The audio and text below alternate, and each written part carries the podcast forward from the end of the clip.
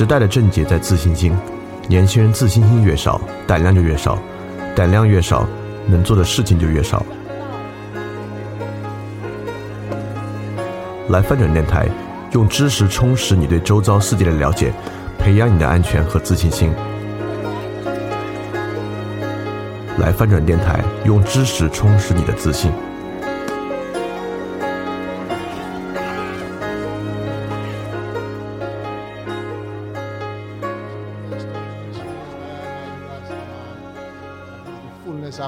Creation. The architect and builder, the life giver, the keeper of all mankind. Every nation, kindred, and tongue must call upon I name Jah Rastafari.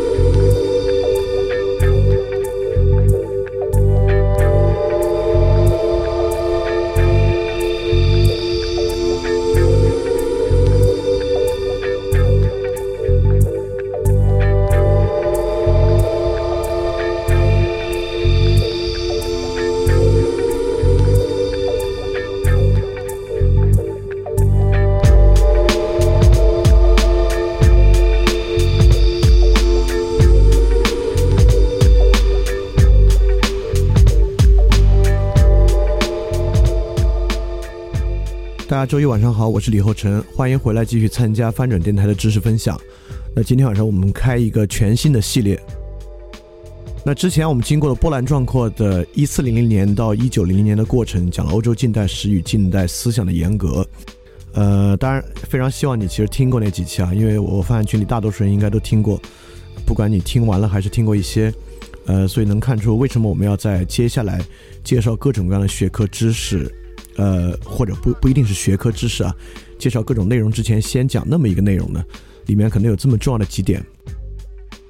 有一个相当重要的启示是，没有任何知识思想系统本身是从完全的虚空里面生产出来的，所有知识都是以往知识的严格，而这种知识本身呢，是在历史进程之中有一个非常重要的谱系而产生的啊，这可能是尼采给我们非常重要的一个启示。所以说，可以说发展到二十世纪呢，任何知识系统，来自各种各样的学派与学科的，呃，听上去都会非常非常有道理。然后行为经济学更是这样。我我曾经对行为经济学非常非常的痴迷，包括与行为经济学高度相关的神经科学，我一度也非常非常痴迷。当然到今天，我也对它保持了非常浓厚的兴趣。但过去我会倾向于认为行为经济学和神经科学很可能是。人类最后的前沿与最后的知识啊，透过这两个知识，我们可能能达到一个从未到达的境地。但今天我对这个高度怀疑，我也不再这么想。所以说，在很早我们就今天来没有开始说行为经济学之前，我要先讲讲这个，就是其实我自己有一个对行为经济学与神经科学可以说迷信的态度，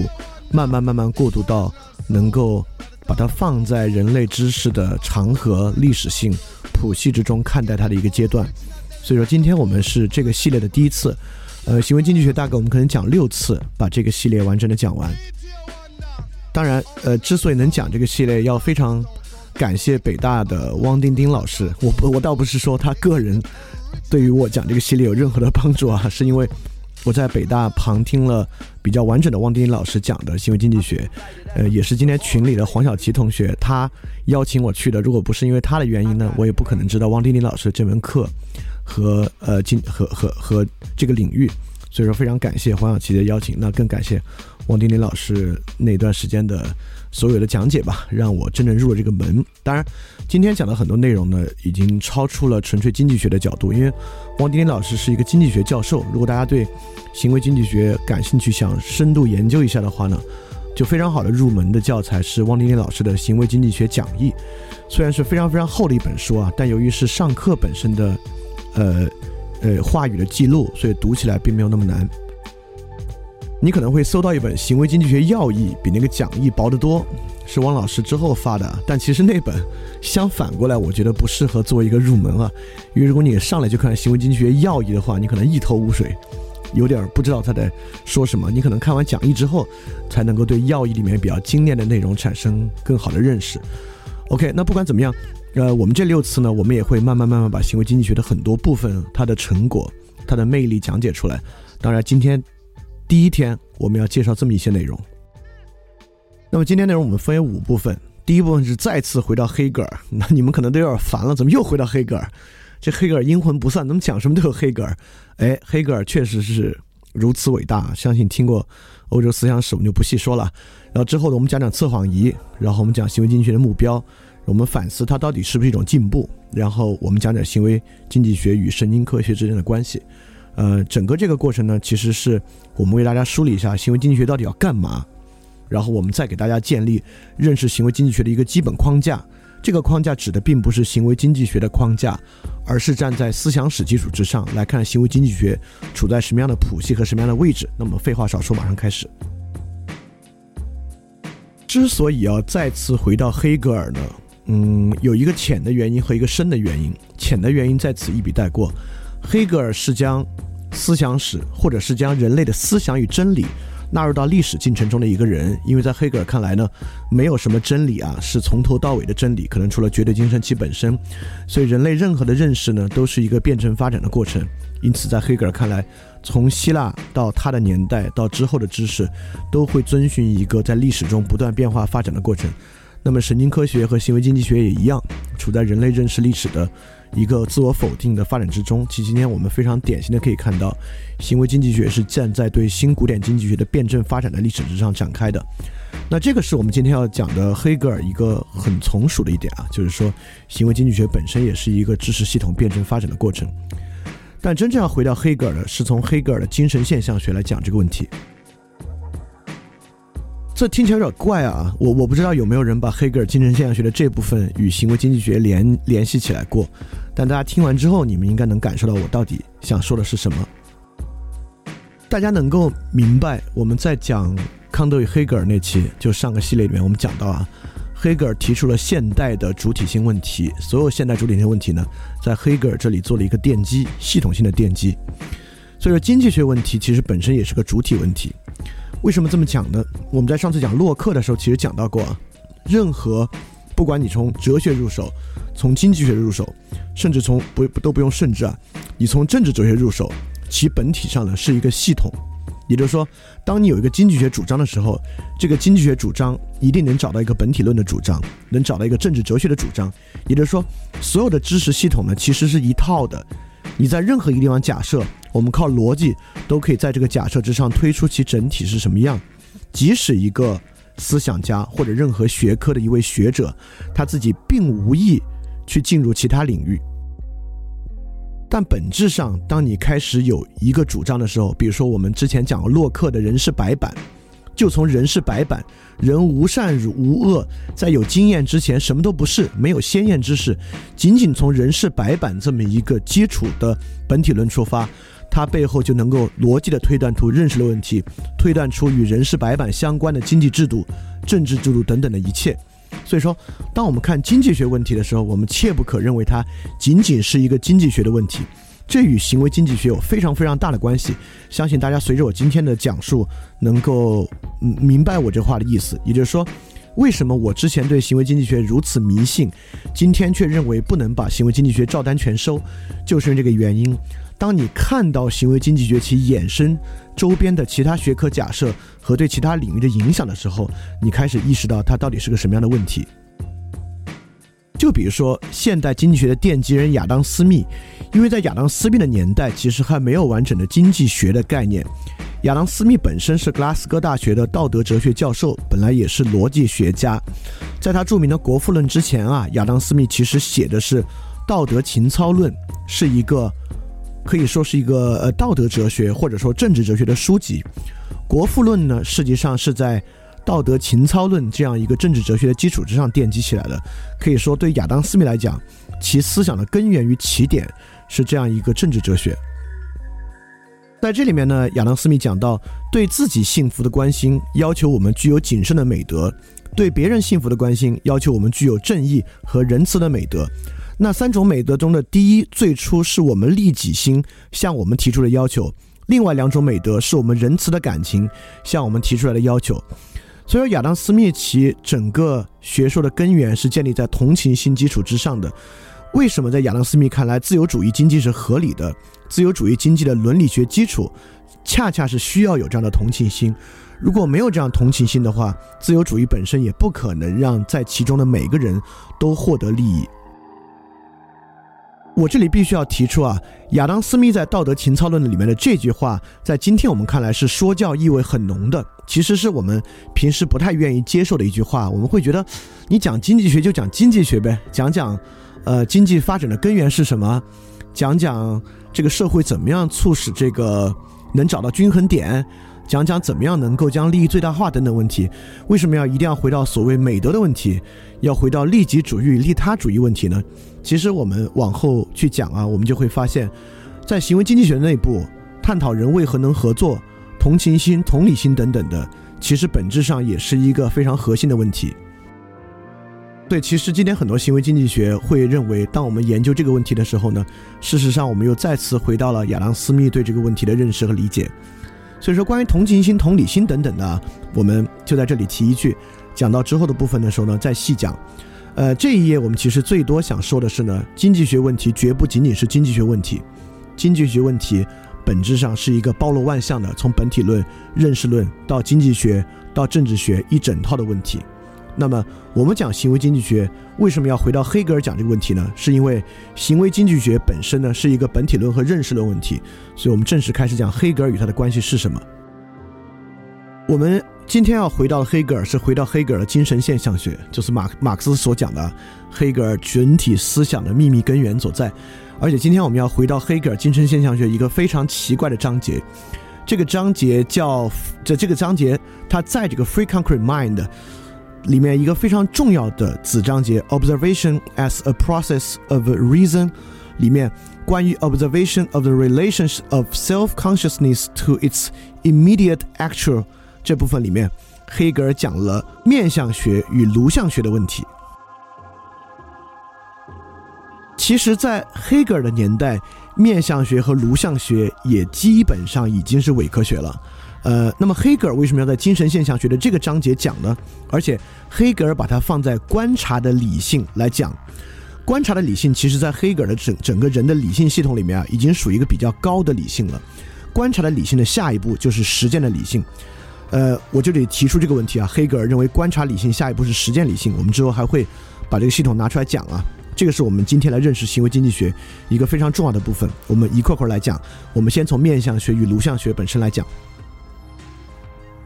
面相学本身真的有那么不靠谱吗？其实并不是。我这里引述一个二零零六年的研究，二零零六年的这个研究其实就已经不算很远了。这是一个论文，这个论文叫做《Reading Men's Face: Women's Mate Attractiveness Judgment Track Men's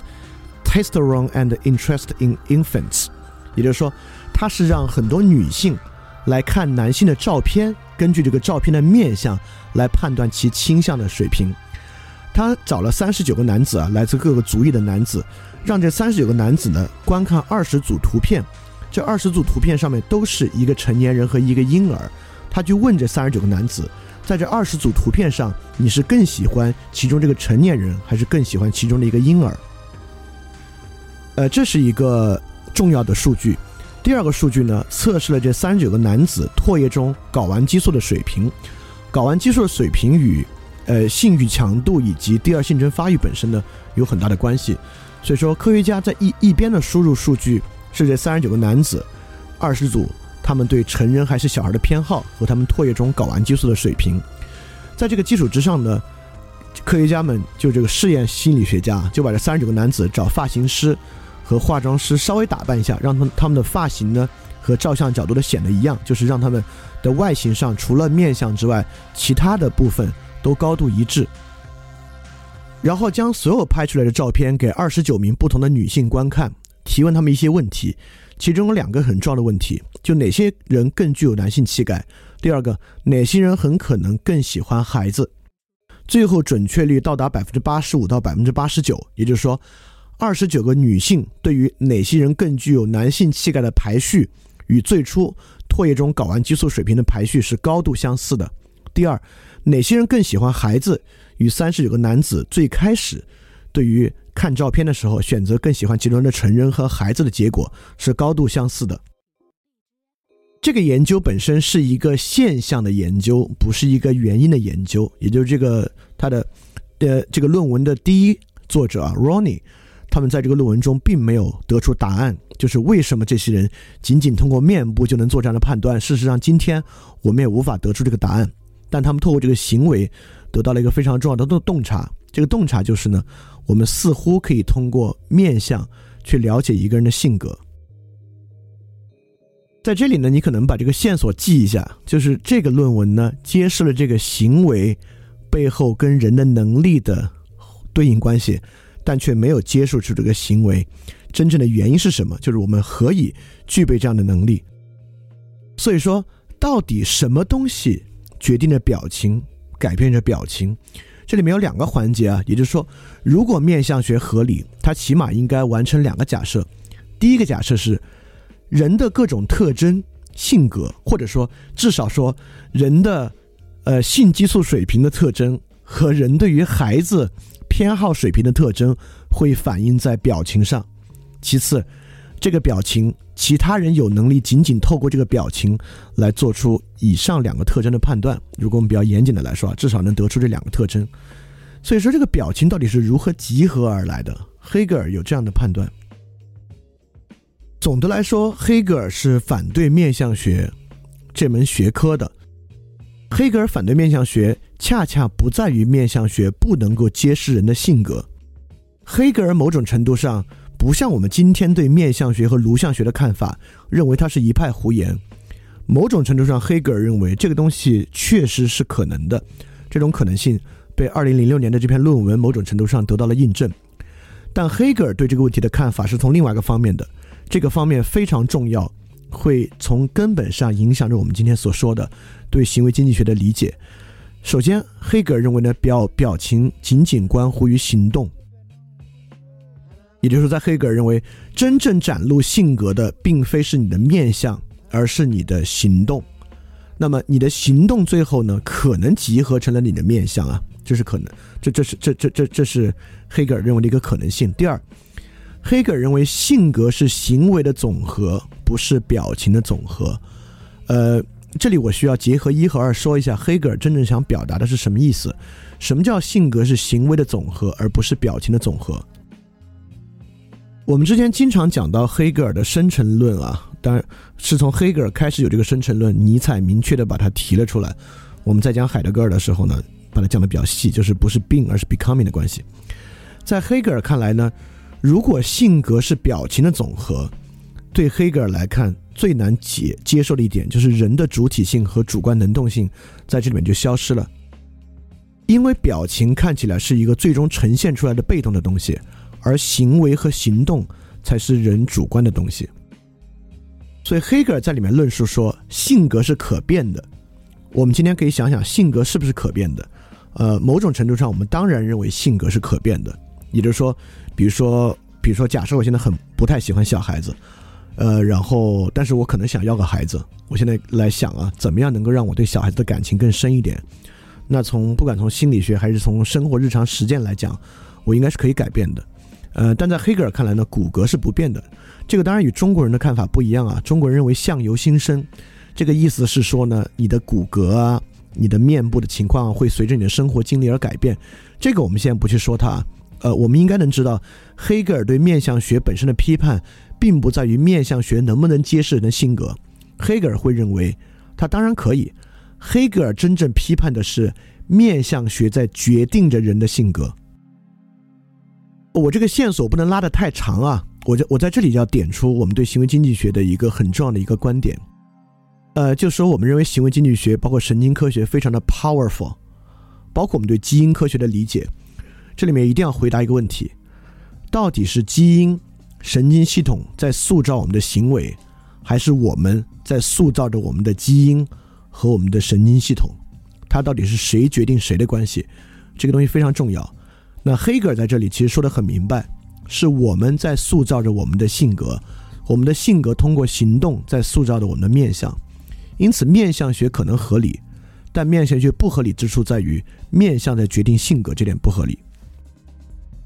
所以，黑格尔认为啊。行为是后见的，也就是说，行为只能看出人的意向性，你只能看出这个人曾经做了什么，他曾经有什么行为。对于未来来讲呢，这个行为是不合理的。也就是说，当我们认为，比如说一个人做一个表情，呃，比如说他在女孩面前做这个表情偷看女孩，代表他对女孩有意思。当这个男孩知道这点之后呢，他下次就可以促使自己不要做出这样的表情，因此就被掩盖了。在黑格尔看来，面相学的问题就是这儿，也就是说，我就用后来心理学的词汇啊，行为主义。当我们以行为主义的方的方式认为行为其中蕴藏着人的性格本质的时候，黑格尔认为不对，是因为即使你这么认为，一旦你告诉了告诉我了，我就可以决定不做这个行为，因此我的那个行动是我自己可以决定的，而不是行动来决定我，是我决定我的行动。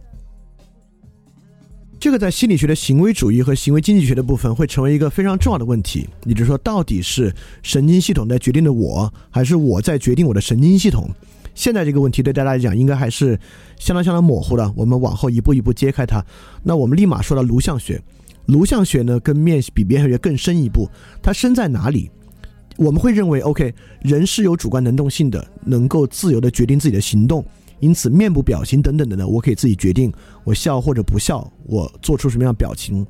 但颅相学呢，看起来是不由我们决定的，也就是说，我们头颅的形状比我们，对于我们来讲呢，是被动的。那颅相学不是一个在黑格尔年代才产生的学问啊。我们知道，我们的《三国演义》里面就有著名的颅相学传统，就是魏延的后脑勺有反骨。魏延在救下黄忠之后啊，关羽就把魏延引入刘备帐中，诸葛亮一看就觉得，就就说啊，喝令刀斧手推下斩之，大家大惊失色，这不是刚刚救了我们黄忠老将的恩人吗？怎么现在就要斩啊？诸葛亮就说，五官魏延脑后有反骨，故而斩之以绝祸根。也就是说，这个人脑子后面的枕骨啊，就是这个枕叶部分，就是头脑的后部，这个骨很突出，代表他未来呢肯定会谋反。这就是一个典型的颅相学的观点，认为颅骨结构的构造代表了一种人的性格倾向，甚至在诸葛亮看来，颅骨的形状决定着行为。因此，诸葛亮肯定认为魏延是没有自由意志的，魏延不能决定自己能不能谋反，而是被自己的颅骨所决定的。那当然，在黑格尔的年代呢，颅骨形状与心理特质的关系比诸葛亮所判断的方式要。严谨的多，甚至颅相学的很多内涵，在我们今天依然得到了接受。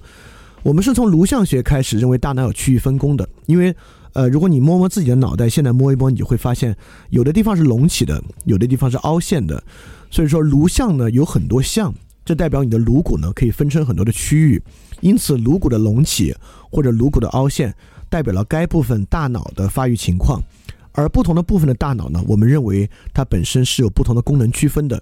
这个东西今天在神经科学里面受到很大的争议。如果大家看了加扎尼加的那个《双脑记》啊那本书啊，应该知道，呃，在他的研究过程中对这个问题有很重要的发现和探讨。那么在颅相学的时代呢，人们已经开始认为大脑有区域分工了。第二呢，大脑隆起与脑发育的关系。第三呢，我们认为大脑左右半球行为呢。是不同的，当然，今天我们也知道有一个呃很流俗的说法，认为左脑负责理性，右脑负责感性，这当然非常非常不对啊，这当然非常不对。呃，我我我可以，而而且可以说，基本上完全不是这样的啊，用理性和感性来做区分。但是，anyway，在颅相学的时代，第一条和第三条假设就是大脑的区域分工和左右半球行为差异，直到今天神经科学呢，也还是一个嗯很深很深的一个基本假设。那黑格尔对颅相学的批判是什么？黑格尔说过这么一句话：杀人犯的颅骨不再被视为一生理器官或符号，而是一种隆起。此人仍有其他特质，颅骨仍有其他隆起处，亦有某些凹陷处。隆起与凹陷要如何选择呢？毕竟他颅骨上任意一个隆起或凹陷都可以被指为那嗜血倾向的原因，再进一步导向某种心理特质。难以抉择，是因为杀人并无法化约为某种抽象概念，也无法单以某个隆起或凹陷论之。也就是说，呃，当我们认为颅相关系与杀人关系啊，你看我们下面就说了这个，呃，一个法国著名的这个叫做犯罪颅相学家切萨雷隆布罗梭，他就有著名的天生犯罪人的假设。直到今天，我们还在基因的角度或者在神经科学角度研究天生犯罪人的问题啊。呃，但是我们说天生犯罪人，我们必须说一个非常重要的观点：是天生会犯罪，还是天生比普通人有更多的犯罪倾向？这个问题的差异非常非常之大。如果一个天生犯罪人天生犯罪像胃炎一样的话啊，就是一定要给他斩的，而不是去教化他的话，那就说明颅相、颅骨、神经系统决定着我们命运与行为。如果说这个人天生有犯罪倾向比一般人高的话呢，那我们也认为他可以通过自己的自由意志去弥补这一点，去改变这一点。就像我可能天生智商低一点，我透过后天的努力呢，把天生的智商低去弥补一下也是可能的。所以说，黑格尔其实十分明白，颅相学比面相学要强大在哪里。也就是说，颅相学比面相学更深一层，从行为到人格特征，到人无法被动去操作的表情，而是颅骨。如果我们接受了颅相学的这个观点，从行为到特征到颅骨，那说白了，人是决定论的。如果你脑后长反骨，你就会像胃炎一样，最后找机会是肯定会叛变的。你是没有自由意志去确定、去去改变这个的。黑格尔当然是完完全全无法接受这一点。在黑格尔看来呢，人是绝对精神的产物，人是有完完全全的自由意志的。仅仅在面相学和颅相学这个基础之上，或者我们在科技更不发达，我们只能对人的基本的器官和外部行为有这个分析的时候，其实我们从来没有深入到面相学和颅相学的问，呃，从来没有深入到是不是决定论的问题。也就是说，我们可以以各种假设来说明人是决定论的，或者人是有自由意志的。黑格尔为什么要在观察的理性这部分最后一定要落在颅相学？其实是有一个非常重要的原因，虽然在黑格尔年代还没有神经科学，但黑格尔已经非常敏锐地发现了这一点了，也就是我们今天实际上真正在面对的。当我们研究神经科学的时候，我们已经不得不从根本上面对这个问题，且必须给这个问题一个非常明确的答案，就是我们到底有没有自由意志？是神经系统在决定我，还是我在用我的自由意志决定着我的神经系统的问题？呃，在精神现象学里面呢，黑格尔对于人的意识有这么几个分层，这不是从头到尾的啊，我就是取了中间的这个关键环节，从感性确定性到自身确定性，就是自我意识，到观察的理性，到实践的理性，到人在实践理性之中意识到自己的自由，在自由之上意识到伦理和道德，再往上是宗教、哲学等等的。那颅相学和面相学位于观察理性最后的阶段，这个阶段叫做。观察自我意识与它的直接现实性之间的关联，你看，呃，我们一定要说啊，因为这与行为经济学的关系已经非常非常大了。自我意识与它的直接现实性之间的关联，在黑格尔的年代，我们当然知道了，人的意识器官是大脑而不是心脏。也就是说，当我们观测到颅骨，包括今天我们有更科学的手段可以观察我们的神经活动的时候，这已经可以被称为。我们意识的直接现实性，所以当我们观察我们与意识的直接现实性的关联的时候，就是我刚才讲的，因为它是直接关联，因此我们被不得不推到了这个位置。也就是说，人到底有没有自由意志？我们是主观的还是我们客观的？这个会从根本上决定着我们对于行为经济学的看法，对神经科学的看法。我在这里可以给他说明白，这是两个看法。不管怎么想，今天整个社会上大家最被接受的看法，或者大家，嗯，我不讲潜意识啊，就大家可能还没有意识到，但是我们其实接受的一个看法呢，是神经系统决定的人。如果从这个角度来讲啊，行为经济学是一件武器，这是我之前，呃，比较痴迷行为经济学的原因。因此，我们会认为，行为经济学神经科学昭示着不可辩驳的、不可改变的人的偏好。一旦谁掌握了人的偏好的真正秘密，其实它一定能够被转化成商业，转化成政治。今天很多人当然在这么做啊，特别是互联网行业的从业人员啊。我之前也是因为要做一个 APP，因此对这个神经科学如此痴迷。因为神经科学对所有想去控制、影响他人、把东西卖给他人的人来讲啊，是一个最根本性的武器。这个武器揭示着人的偏好与行为模式最根、最深处的秘密。一旦你了解了这个，你一定可以设计出。跟他高度相关的，一定能吸引他，能够抓住他注意力的东西啊。所以说，如果你你用这个，你是这个观点，认为神经系统决定了人，那么行为经济学与神经科学呢，就是一个你自己可以去用的武器。用这个武器呢，你可以统治与影响其他人。如果你是站在黑格尔的角度，就黑格尔这句话。如果我们首先把个体的特定的本性以及与生俱来的特点，连同他通过教养而形成的东西一起当做内在的东西，当做行动和命运的本质，那么这种内在本质首先就在个体的口、手、声音、字体及其其他各种器官以及器官的固定规定性上面具有自己的现象和外在性，然后他才进一步在他这个世界中的现实性上把自己表现在外面去。也就是说，人的本质是一种内在性，这个内在性来影响自己的大脑，通过你的口、手、声音、自己通达外部世界。在前一种看来啊，大脑是这个外部物理世界控制我意识的中枢；在黑格尔看来，大脑是我的自由意志反过来去影响外在世界的中枢。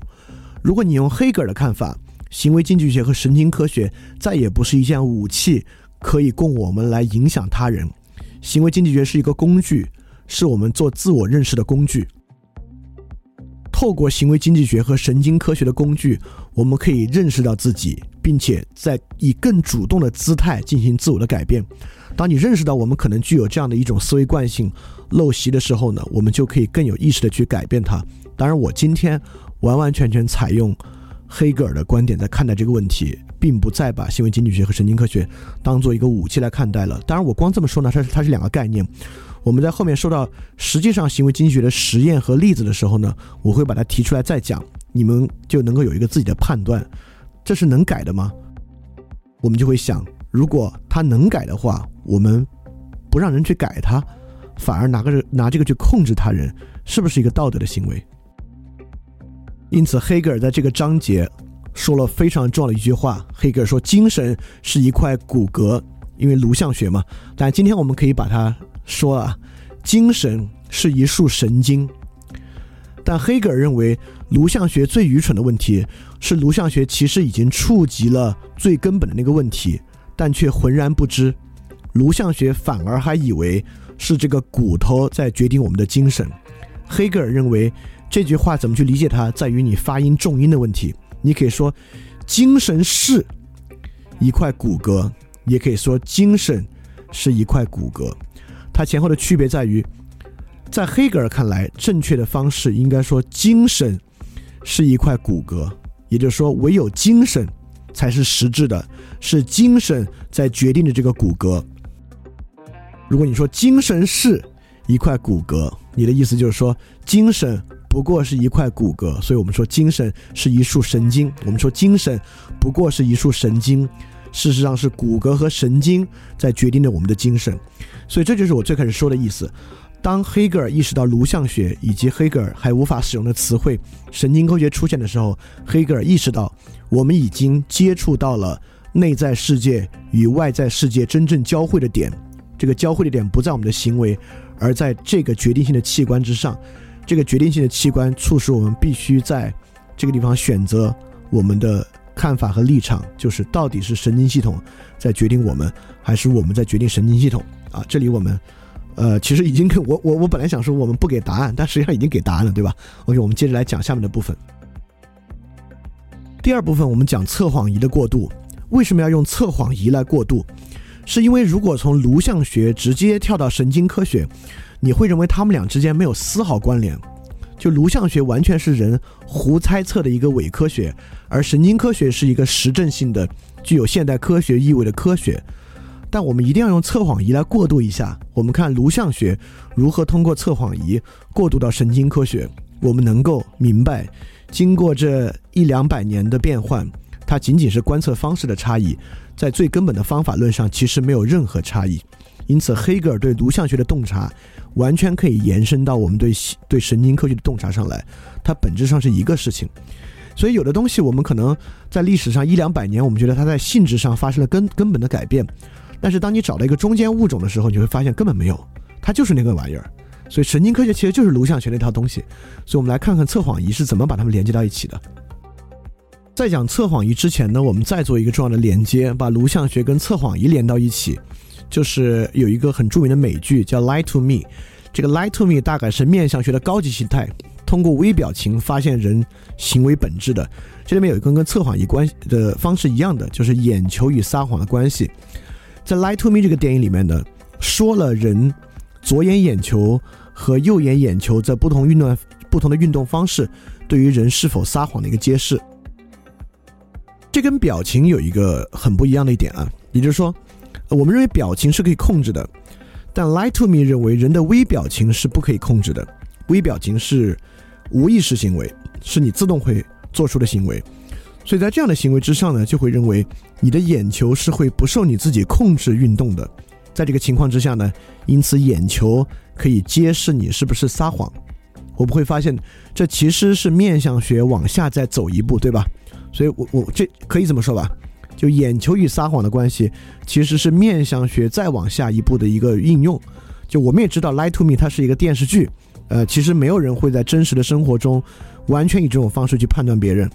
呃，但是这个面相学还可以再往深走一步，再走一步呢，就是测谎仪。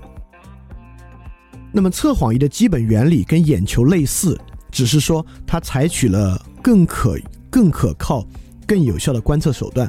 呃，比如说 light to me 这个眼球这个呢，你得盯着对方眼球看，因为人的眼球其实是在不断的运动，对吧？有时候幅度很小，其实你有你你你有时候可能说不好他的眼球到底是不是在往那个方向动。所以说，它只是一个呃电视里面的一个剧情的桥段，它不可能作为真正用来判断是否是谎言的一个依据。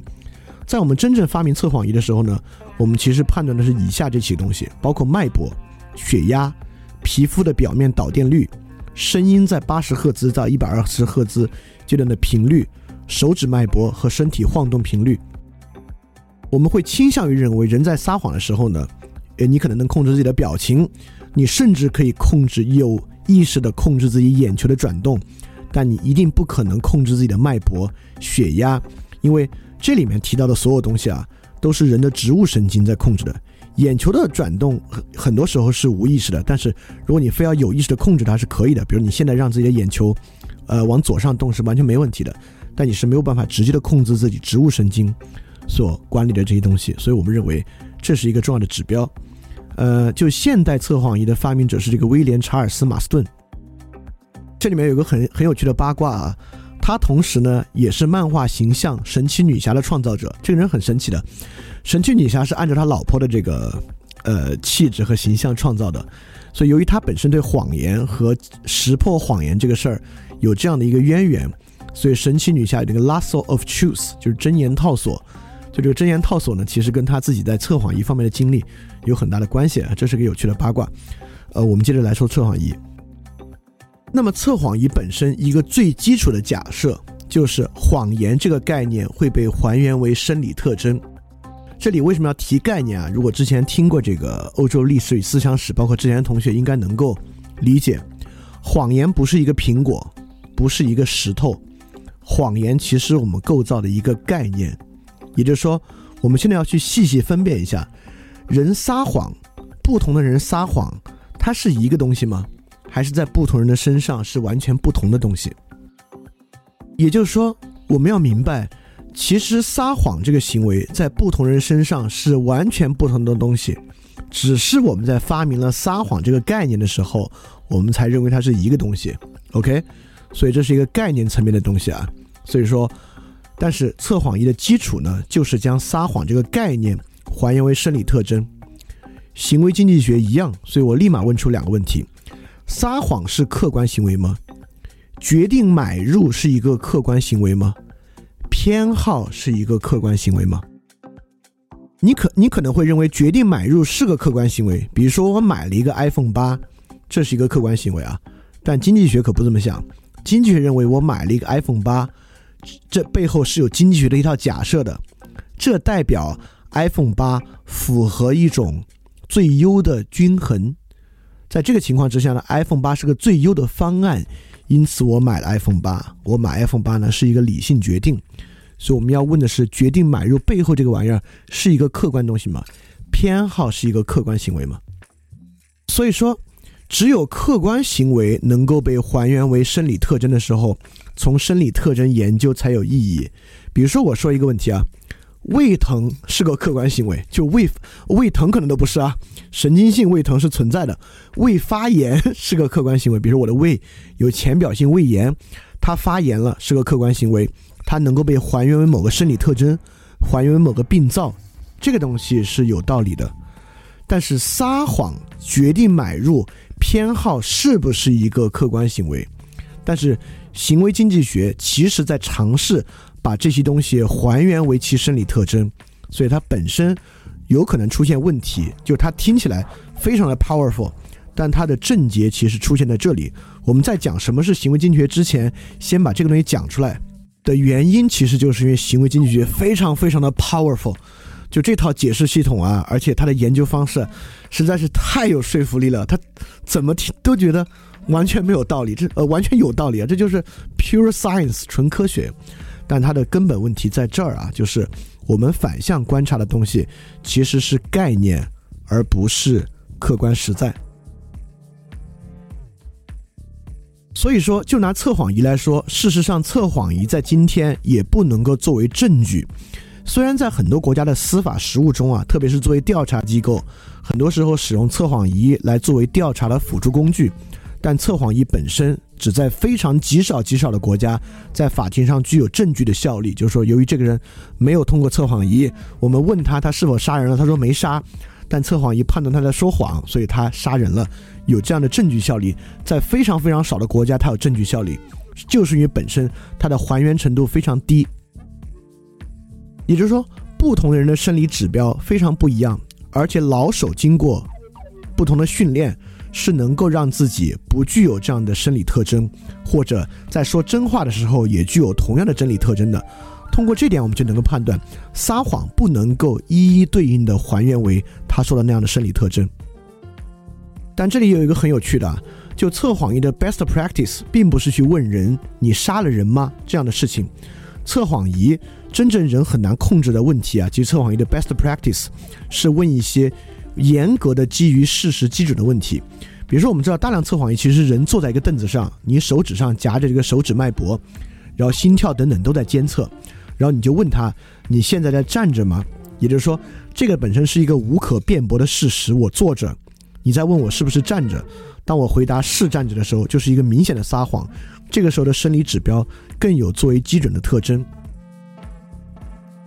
所以，其实测谎仪的基本的原理啊，就是测定一个基准，你的言语真实和错误的基准特征，再问你别的问题来判断这些问题你是不是撒谎。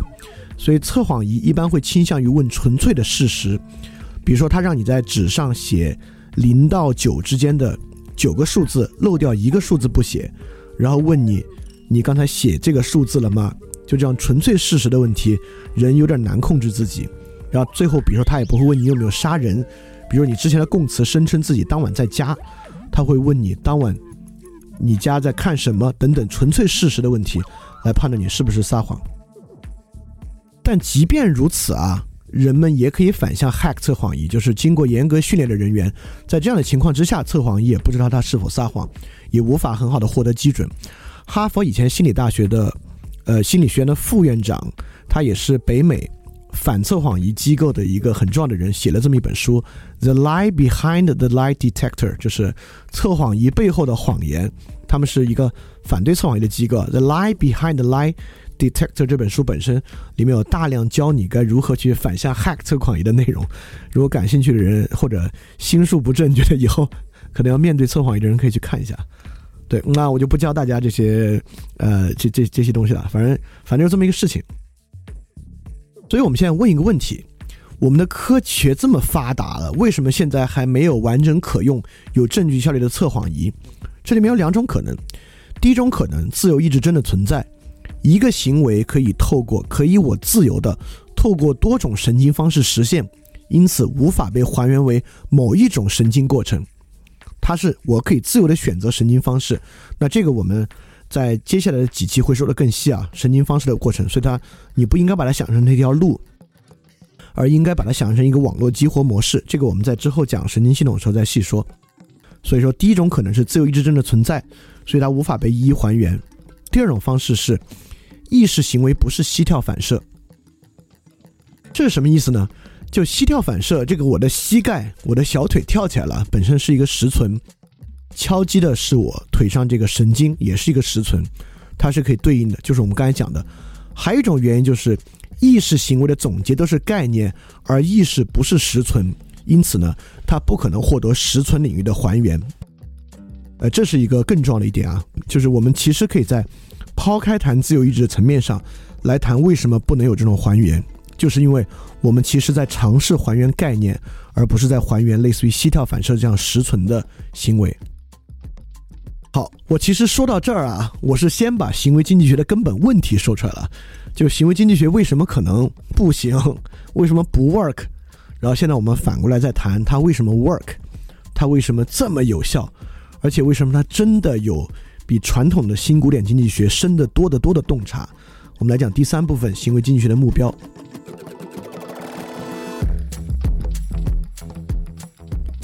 嘿，你是不是也听了不少我们的节目呢？如果你跟我们一样觉得这个节目还不错，可能也挺重要。如果能让更多人听到，虽然可能效果不大，也可能会让这个社会变得好一点点吧。所以说。呃，干脆去转发一下好吗？让更多人可能听到这个节目，我们来试试它会产生什么样的效果吧。谢谢你的转发。